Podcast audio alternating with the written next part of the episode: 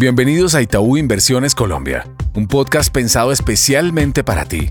Aquí hablaremos sobre temas económicos, financieros y bursátiles para que entrenes tu conocimiento y así puedas tomar decisiones acordes a tus necesidades en el mercado. Hola a todos, mi nombre es Camila Rodríguez, estratega de divisas y renta fija local en Itaú Comisionista de Bolsa. La semana pasada el mercado estuvo atento a la publicación de las cifras de inflación en Estados Unidos. El indicador se mantuvo presionado al alza, por lo que la inflación anual se ubicó sobre el 8,5%. Si bien son máximos históricos, la cifra de inflación no causó mayor volatilidad en los activos debido a que los mercados ya venían incorporando un dato alcista. Hacia adelante seguirá siendo de gran relevancia los anuncios de los diferentes bancos centrales y por ende las decisiones que tomen en cuanto a las subidas de las tasas de interés y el ritmo al que lo harían. A nivel local, en el mercado de bonos, tras retomar parte del sentimiento alcista, que consideramos ha sido producto del desempeño que ha tenido la curva de tesoros en Estados Unidos, esperamos que esta semana los bonos locales mantengan un sesgo lateral con una menor volatilidad en un contexto sin mucho contenido macroeconómico nuevo. Los indicadores a seguir por parte de la renta fija local siguen apuntando al movimiento de los tesoros como fundamental externo, en donde no descartamos niveles que de nuevo se ubiquen por arriba del 2,8%. Sin embargo, aun cuando el nivel de las tasas del tesoro es importante y el techo de este mismo se vuelve relevante, consideramos que lo que serviría mucho para los bonos locales es ver un cambio en la volatilidad del tesoro que ha sido marcada durante el último mes. A nivel regional, los flujos siguen encontrando una apuesta interesante en las monedas bajo el respaldo de las materias primas, lo cual poco a poco ha ido transmitiéndose a mayor apetito por agentes extranjeros a la renta fija en moneda local, lo cual esperamos de soporte a los precios de los bonos locales.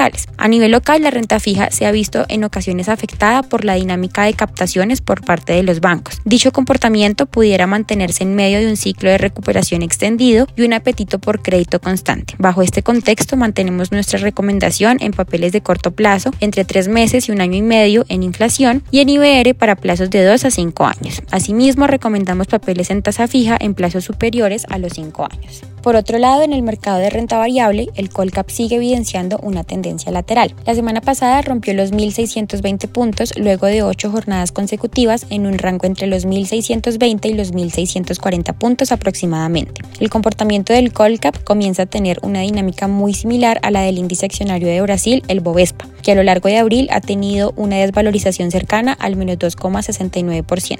Esto en medio de la corrección que han tenido los precios de las materias primas. Esta semana, sin mayores fundamentales, el Colcap podría mantener esta tendencia lateral que lo ha caracterizado en lo corrido de abril y en donde es probable que también acciones como Ecopetrol y Bancolombia sigan siendo las acciones con mayor dinámica, pero en donde la tendencia alcista podría moderarse. La presión en Ecopetrol no tiene mayor fundamental detrás más que el dividendo que se descuenta sobre el precio de la acción y que será pagado el próximo 21 de abril. En el caso de Bancolombia, a la acción probablemente le cueste romper los 40.500 pesos a la baja, sin embargo, de darse una corrección, el siguiente nivel soporte que vemos es 39.500 pesos. Finalmente, pasando a hablar del peso colombiano, la semana pasada se evidenció un comportamiento mixto, ya que volvió a alcanzar niveles de 3.770 pesos, pero terminó la semana sobre 3.723. A nivel LATAM, 2022 sigue siendo un buen año para las monedas. El real brasileño es la moneda más valorizada, seguido por el peso colombiano y el sol peruano. Parte de este desempeño seguiría explicado en el atractivo que generan las altas tasas de interés en Latinoamérica para el inversionista extranjero. Durante el mes es posible que factores como las monetizaciones y el nivel elevado de los precios del petróleo presionen la divisa local a la baja. Sin embargo, el efecto podría verse contrarrestado por la incertidumbre en torno a las elecciones presidenciales de mayo. Esto en el neto deja una tendencia lateral para el peso colombiano. Por lo pronto, niveles por debajo de los 3.730 pesos siguen siendo recomendables para compras de dólar. Gracias por conectarte a Itaú Inversiones Colombia. Dale play a toda la información económica y financiera que hemos preparado para ti.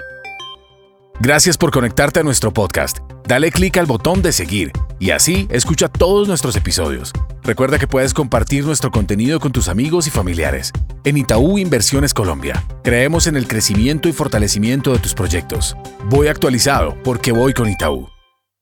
El contenido de este podcast tiene carácter informativo y fue producido por Itaú Corbanca Colombia S.A. y sus filiales a partir de las condiciones actuales del mercado y las recientes coyunturas económicas. Está basado en datos obtenidos de fuentes públicas que se consideran fidedignas, pero cuya veracidad no se garantiza. Esta información no constituye y en ningún caso debe interpretarse como una oferta de negocio jurídico o solicitud para comprar o vender algún instrumento financiero o participar en una estrategia de negocio en particular. En cualquier jurisdicción, los instrumentos financieros mencionados en este podcast pueden no ser adecuados para cualquier inversionista, por lo que cualquier inversión debe debería ser analizada a la luz de una asesoría financiera independiente que tome en cuenta sus propios objetivos, intereses, perfiles de riesgo, etc. Toda la información y estimación que aquí se presentan derivan de nuestros estudios internos y pueden ser modificados en cualquier momento sin previo aviso. Ni Itaú Corbanca Colombia S.A. ni sus filiales S.A. asumen ningún tipo de responsabilidad legal por las decisiones de inversión basadas en la información contenida y divulgada en este podcast. Por último, este podcast no puede entenderse como asesoría en los temas que trata por parte de quien lo recibe. Este podcast fue preparado por Itaú Corbanca Colombia S.A. y sus filiales e incluye material que es para uso exclusivo de sus receptores y su contenido no puede ser reproducido, publicado o redistribuido en ninguna forma, en todo o en parte, sin la autorización previa de Itaú Corbanca Colombia S.A. Vigilado Superintendencia Financiera de Colombia.